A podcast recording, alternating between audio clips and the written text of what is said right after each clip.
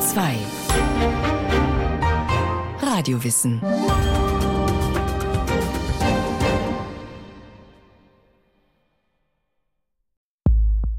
Jede Muskulatur braucht Stoffwechsel. Also eigentlich macht er alles richtig, der Körper, oder? Der Körper macht alles richtig. Und wenn irgendwas übrig bleibt, dann kommt das in den Abfalleimer. Und unser Körper ist einfach genetisch so geprägt, dass wir alle Energie, die wir zuführen, auch gerne behalten und anlegen. Sie haben natürlich auch einen Stoffwechsel, wenn Sie nichts essen. Am Anfang war die Zelle der Ursprung des Lebens. Damit Zellen überleben können, müssen sie aktiv sein, ständig Futter reinholen und Abfälle rausschaffen. So gewinnen sie Energie zum Leben. Ein ständiger Auf-, Ab- und Umbau, der elementar ist, der Stoffwechsel. Jede Zelle hat einen Stoffwechsel, denn ohne Stoffwechsel ist Leben nicht möglich. Stoff und Wechsel. Wörtlich betrachtet trifft das die Bedeutung am besten. Ein Stoff, der wechselt von einem Zustand in einen anderen. Der Stoffwechsel ist ein biochemischer Vorgang. Er wird auch Metabolismus genannt. Vereinfacht könnte man sagen, Stoffwechsel ist Energiestoffwechsel. Ursula Plöckinger von der Charité in Berlin. Sie ist Leiterin des Zentrums für seltene Stoffwechselstörungen. Alles, was Energie liefert, bedeutet, dass Material, also Nahrungsbestandteile aufgenommen werden und in der Zelle so verarbeitet werden, dass Energie herauskommt, die den Menschen leben lässt, laufen lässt, denken lässt, das Herz schlagen lässt, die Atmung befeuert. Und diese Energie, dieser Hochofen sozusagen, der wird innerhalb der Zelle geschaffen. Der Körper sorgt ständig für sich selbst. Von zentraler Bedeutung im Stoffwechsel sind Kohlenhydrate, Eiweiß, Fett und Mineralstoffe. Je nach Substanz gibt es verschiedene Arten des Stoffwechsels. Jede einzelne Zelle arbeitet in der großen Stoffwechselfabrik Körper. Dort werden die zugeführten Nährstoffe, Vitamine, Mineralien und Spurenelemente umgebaut. Über die Blutbahnen gelangen sie in die Zellen. Der Blutkreislauf ist die Verteilungsbahn, über die der Transport in die Zellen abläuft. Jede Muskulatur braucht Stoffwechsel, weil sie sich daraus Energie für die Bewegung zieht. Das Herz braucht einen Stoffwechsel, Energiebeschaffung.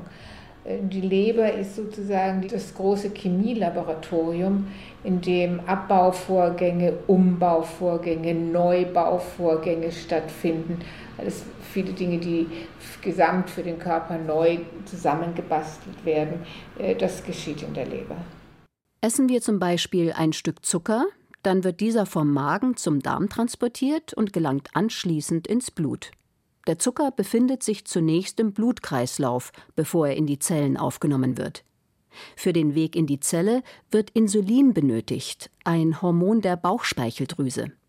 Denn erst wenn der Zucker in der Zelle angekommen ist, beginnt der Umbau, der Stoffwechsel, erläutert Oberärztin Cordula Hagen vom DRK-Klinikum in Berlin-Köpenick. Also man kann Verdauung und Stoffwechsel nicht voneinander trennen.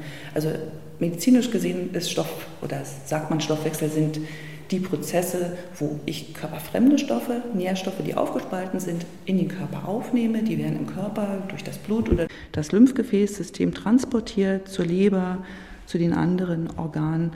Dort eben umgebaut in Zwischenstoffe und dann in entsprechende körpereigene Stoffe oder werden entsprechende körpereigene Stoffe gebildet. Die Verdauung ist aber immanent wichtig dafür. Die Verdauung bildet eigentlich die Grundlage für den Stoffwechsel und das lässt sich vom Stoffwechsel als solches nicht trennen. Hormone und Enzyme sind für den Umbau und das Weiterleiten der Nährstoffe nötig. Beim Umbau von Zucker beispielsweise arbeiten bestimmte Enzyme die süße Energie für die Zellen um. Die Glukosemoleküle gelangen in den Blutkreislauf und von dort aus in die Zellen, die aus der Glucose Energie herstellen. Und aus einem Molekül Glucose bekommen Sie etwa vier Einheiten ATP. Das ist chemisch gebundene Energie für den Körper. ATP, Adenosintriphosphat, ist der universelle Kraftstoff der Zellen. Er dient im Stoffwechsel dem Energieerhalt. Und wenn irgendwas übrig bleibt, dann kommt das in den Abfalleimer, das sind Lysosomen, nennt man diese Zellorganellen. Dann kann man recyceln, sodass man das wieder verwenden kann, was da reingeflossen ist, alles gesteuerte Prozesse. Oder aber es wird grundsätzlich abgebaut und für andere steht dann für andere Aufbauprozesse wieder zur Verfügung. Also der Körper ist relativ am Erhaltungsgrundsatz interessiert. Er wirft nicht so schnell was weg. Und so kommt es auch, dass all das, was zu viel an Energie im Körper landet, eingelagert wird. Als Fettpölsterchen auf den Hüften und als Fettkörperchen in der Leber. Die Fettkörperchen in der Leber, sogenannte Ketonkörper oder das Hüftgold sind Reserven für Notzeiten. Kommen keine Nährstoffe an, weil gerade Lieferpause ist, wird auf diese Reserven zurückgegriffen. Der Körper hat verschiedene Depots und besondere Umbautricks, um auch in nahrungsknappen Zeiten seine Fabrik am Laufen zu halten. Die Menschheit gibt es ja doch seit mittlerweile Millionen Jahren und wir haben uns über Tausende oder fast Millionen von Jahren hatten wir eigentlich einen Ernährungsmangelzustand. Wir sind jetzt in den letzten 50, 60 Jahren sind wir so in einer Situation, dass wir immer genügend zu essen haben. Und unser Körper ist einfach genetisch so geprägt, dass wir alle Energie, die wir zuführen, auch gerne behalten und anlegen. Die Anlagen zahlen sich langfristig allerdings nicht aus. Im Gegenteil. Die meisten Zivilisationskrankheiten wie Übergewicht, hohes Cholesterin, Diabetes, Schlafstörungen oder Arthrose sind im Kern auf Stoffwechselstörungen zurückzuführen. Und diese hängen sehr oft mit unserem Ernährungsverhalten zusammen. Sie haben natürlich auch einen Stoffwechsel, wenn Sie nichts essen. Irgendwann verhungern Sie dann zwar, aber äh, wenn Sie nichts essen, dann holt sich der Körper die Energie aus dem Vorhandenen, aus seinen Fettdepots, aus seiner gespeicherten ähm, Zucker, Glykogen. Oder wenn dann da nichts mehr da ist, baut er Muskulatur ab. Wo nichts Neues hinzukommt, wird das Vorhandene restlos verwertet ein Grund, weshalb der Mensch so lange ohne Nahrung auskommen kann, und andererseits extreme Diäten dem Körper schaden. Nahrungsaufnahme und Verdauung sind zwar nicht identisch mit dem Stoffwechsel, doch als dauerhaft essentielle Voraussetzung hat die Nahrungsaufnahme eben massive Auswirkungen auf unseren Stoffwechsel. Eine Voraussetzung, die nicht zu unterschätzen ist. Der Mensch ist im wahrsten Sinne des Wortes das, was er ist. Ortswechsel. Klinikalltag im DRK Krankenhaus in Berlin-Köpenick. Michael, 29 Jahre alt. Sein Stoffwechsel ist entgleist. Der junge Mann kam gestern in die Klinik. Er hat eine schlecht heilende Wunde am Fuß. Die Ärzte vermuten einen bislang unerkannten Diabetes. Die Diagnose hat direkte Auswirkungen für seine Wunde und Folgen für sein gesamtes zukünftiges Leben auf dem Verdacht hin, dass ich Diabetes habe, was sich auch bestätigt hat. Aber welcher Typ ist noch nicht raus. Michael hat wahrscheinlich Diabetes Typ 2, die Volkskrankheit Nummer 1. Über 6 Millionen Menschen leiden darunter. Diabetes Typ 2 ist eine Folgeerkrankung des gestörten Kohlenhydratstoffwechsels. Das bedeutet, Zucker kann vom Körper nicht mehr adäquat verarbeitet werden und wird damit zum Problem. Habe ich ja vorher nicht geahnt. Also war auch jetzt nicht so, dass ich äh, immer oft zum Arzt gegangen bin oder so, weil ich auch nie, ich war auch nie krank oder irgendwas in der Art. Seit zwei Tagen übt Michael, sich selber Insulin zu spritzen.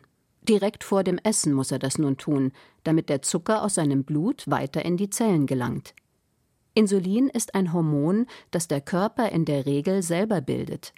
Es sorgt dafür, dass der Zucker in die Zellen gelangt, um verstoffwechselt zu werden. Funktioniert dies nicht mehr richtig, ist der Zuckergehalt, die Glucose im Blut, auf Dauer zu hoch. Das schadet den Gefäßen und die Organe leiden. Im Extremfall kommt es zum Schock mit Bewusstlosigkeit. Das wäre dann lebensgefährlich, sagt Diätassistentin Katrin Eger.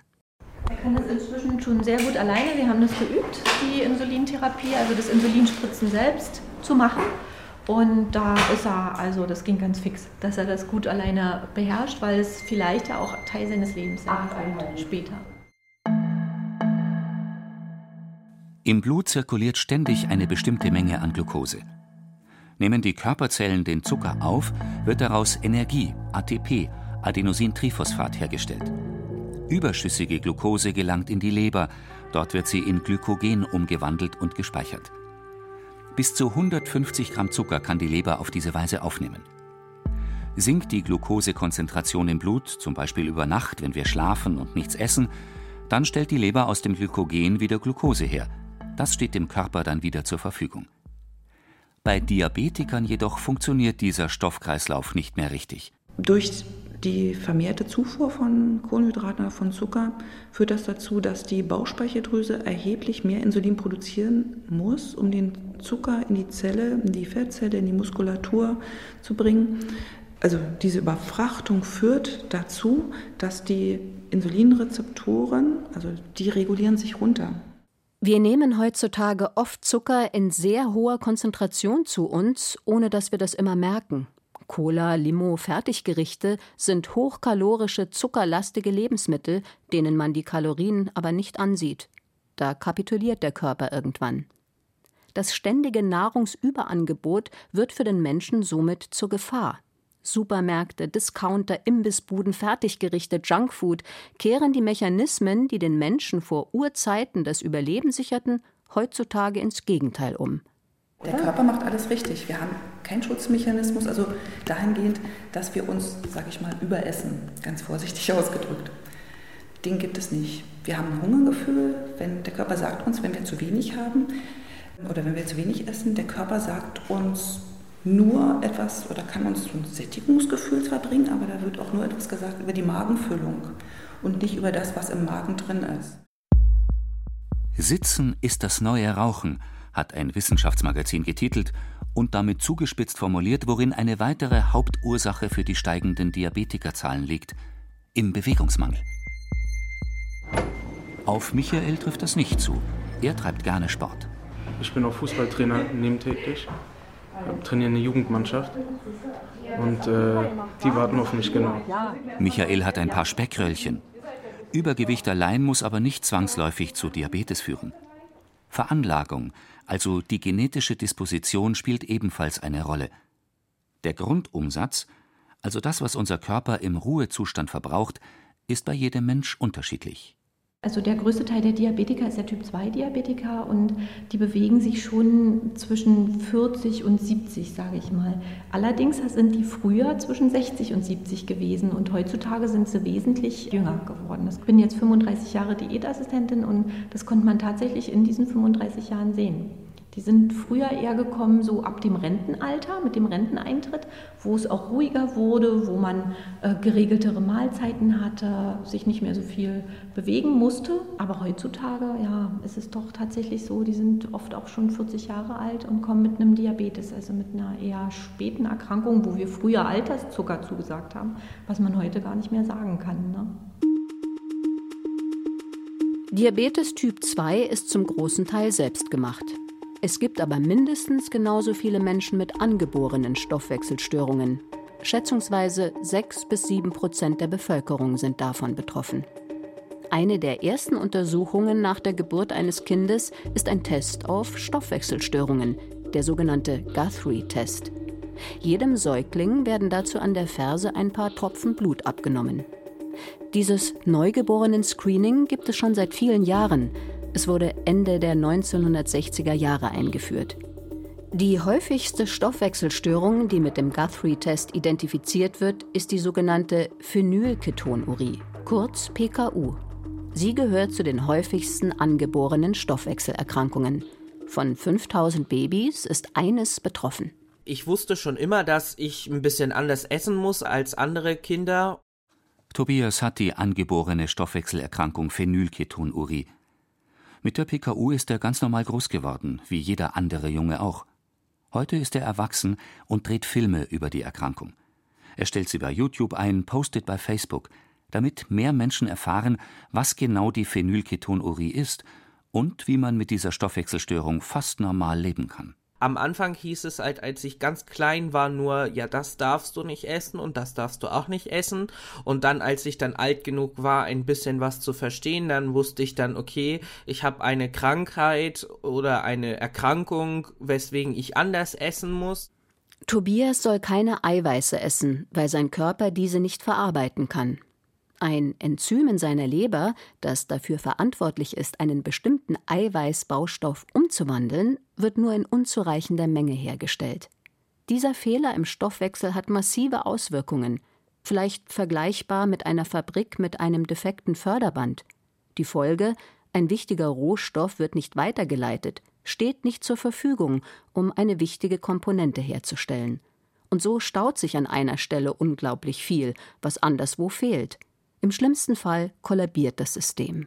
Bei mir fängt es an mit Schlafstörungen, mit Konzentrationsstörungen und Kopfschmerzen und das kann sich halt auch verschärfen, dass das dann, also die Kopfschmerzen können sehr stark werden. Ich kriege manchmal Konzentrationsprobleme dann und was bei PKU-Patienten auch äh, sein kann, dass es dann, wenn sie sich auf lange Sicht nicht an ihre Diät halten, dass es dann auch zu psychischen Problemen führen kann wenn Sie einen Defekt im Abbau einer Substanz haben, dann müssen Sie diese Substanz vermeiden. so einfach ist das. Oder so schwer. Tobias hält sich an die eiweißarme Diät, aber während der Pubertät, erinnert er sich, da war das nicht immer so einfach.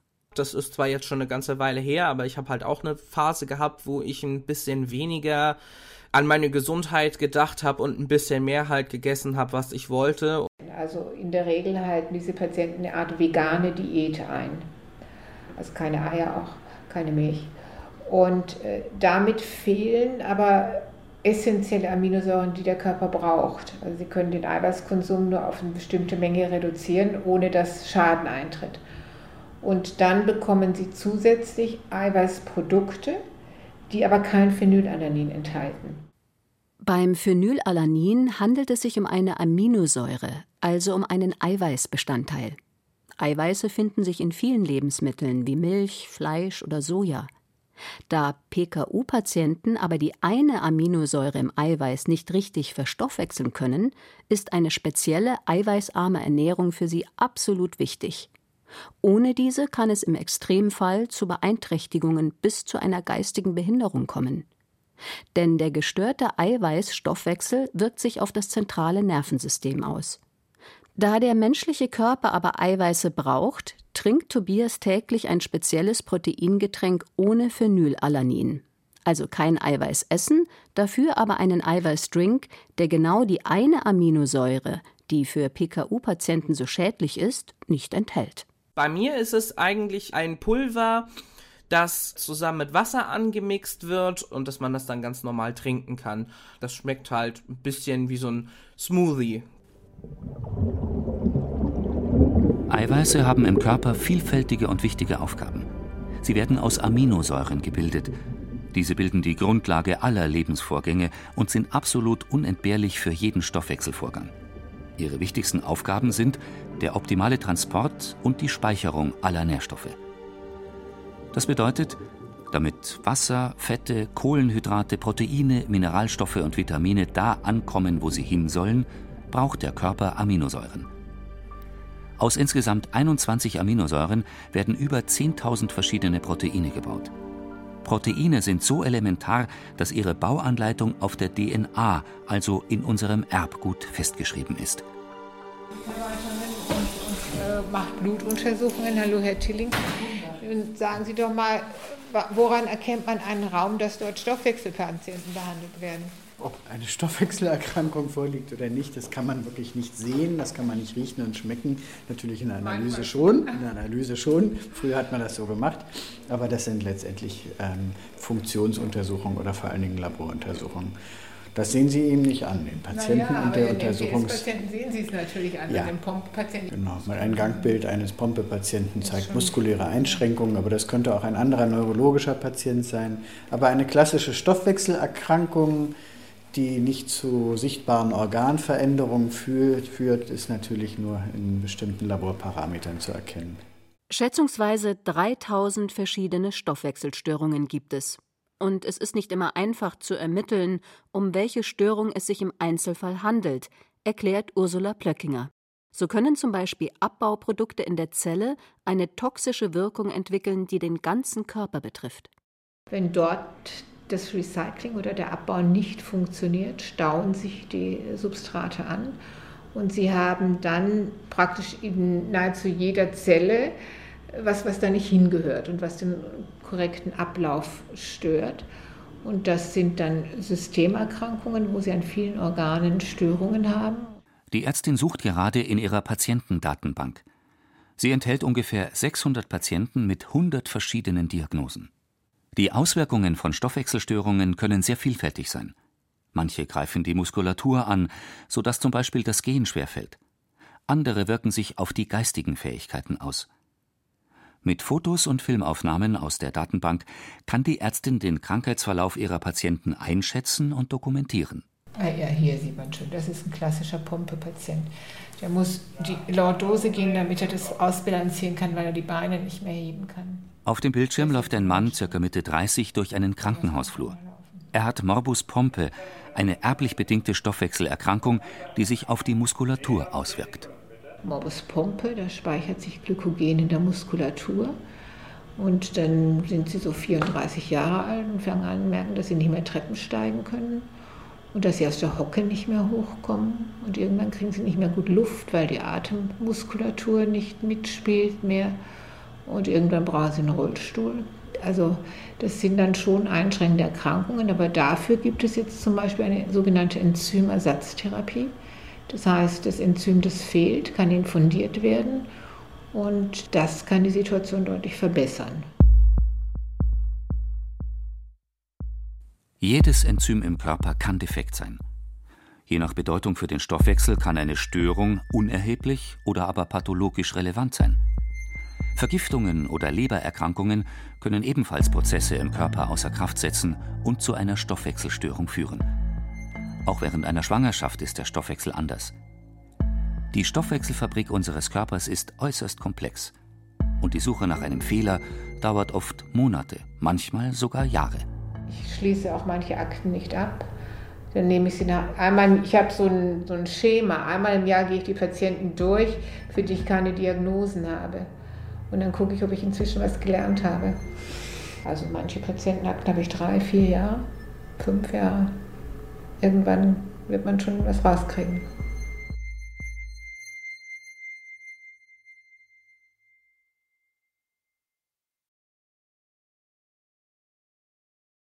Sie hörten Der Stoffwechsel, unser unbekannter Motor von Susanne Nessler.